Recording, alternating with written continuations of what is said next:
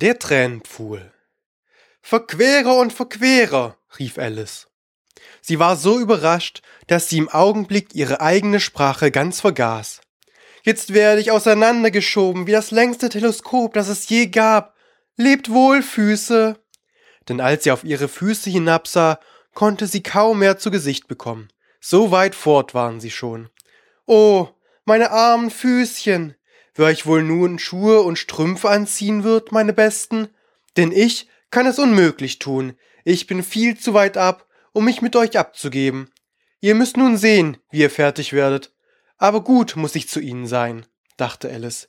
Sonst gehen sie vielleicht nicht, wohin ich gehen möchte. Lass mal sehen. Ich will ihnen jeden Weihnachten ein paar neue Stiefel schenken. Und sie dachte sich aus, wie sie das anfangen würde. Sie müssen per Fracht gehen, dachte sie.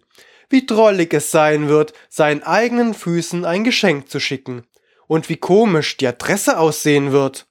An Alices rechten Fuß, wohlgeboren, Fußteppich, nicht weit vom Kamin, mit Alice Grüßen. Oh, was für ein Unsinn ich schwatze. Gerade in dem Augenblick stieß sie mit dem Kopf an die Decke. Sie war in der Tat über neun Fuß groß, und sie nahm sogleich den kleinen goldenen Schlüssel auf und rannte nach der Gartentür. Arme Alice, das Höchste, was sie tun konnte, war, auf der Seite liegend, mit einem Auge nach dem Garten hinunterzusehen. Aber an Durchgehen war weniger als je zu denken. Sie setzte sich hin und fing wieder an zu weinen. Du solltest dich schämen, sagte Alice. Solch ein großes Mädchen. Da hatte sie wohl recht. Noch so zu weinen. Höre gleich auf, sag ich dir.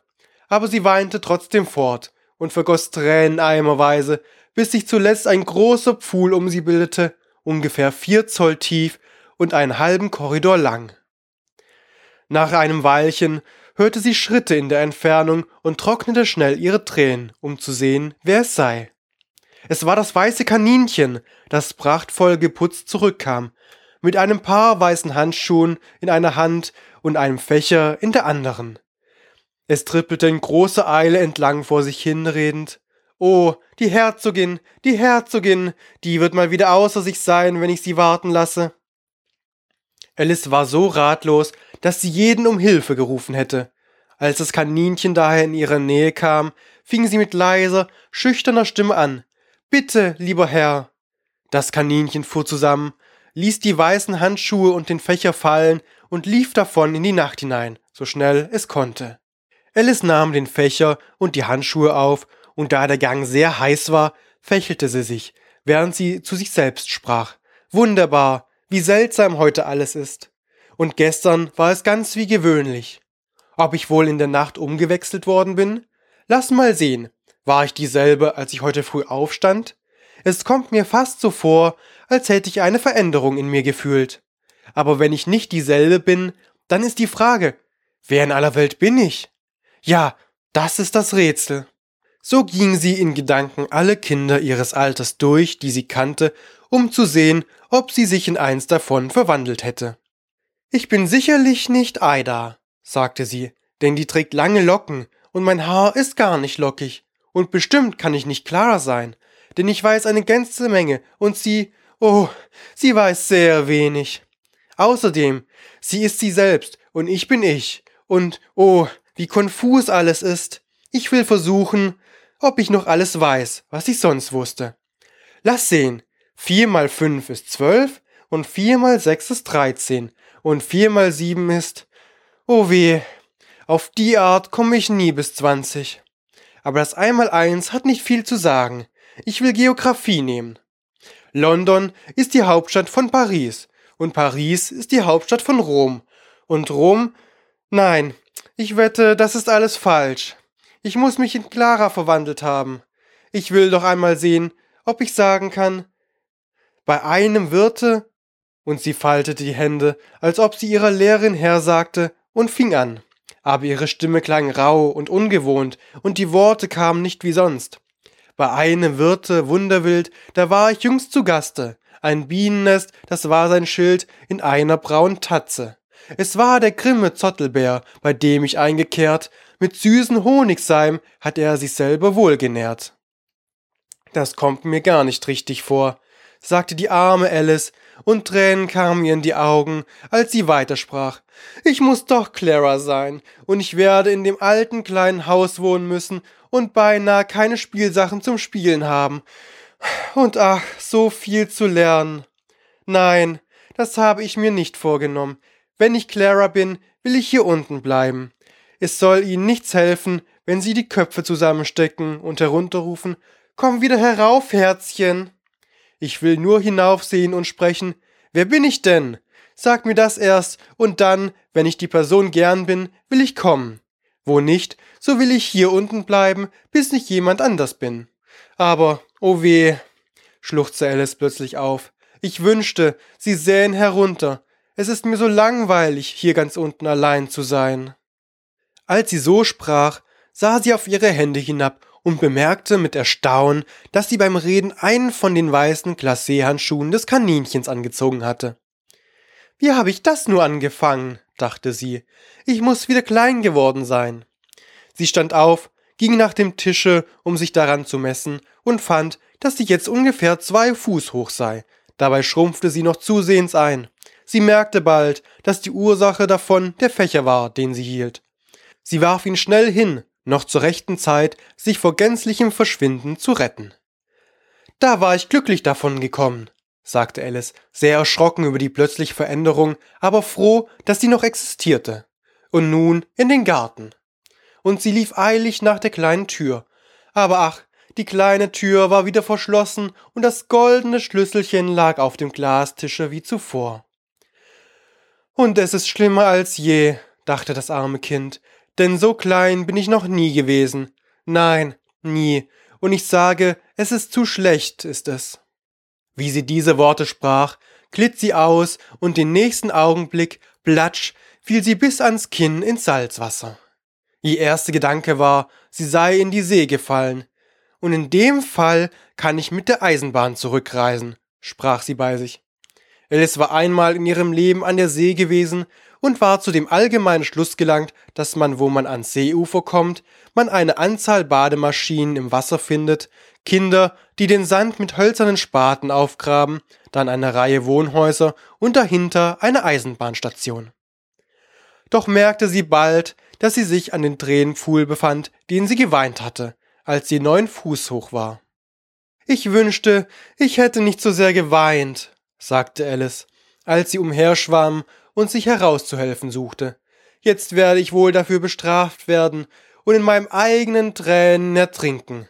Das wird sonderbar sein, das. Aber alles ist heut so sonderbar.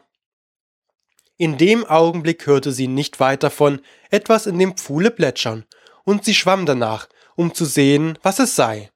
Erst glaubte sie, es müsse ein Walross oder ein Nilpferd sein, dann aber besann sie sich, wie klein sie jetzt war und merkte bald, dass es nur eine Maus sei, die wie sie hineingefallen war.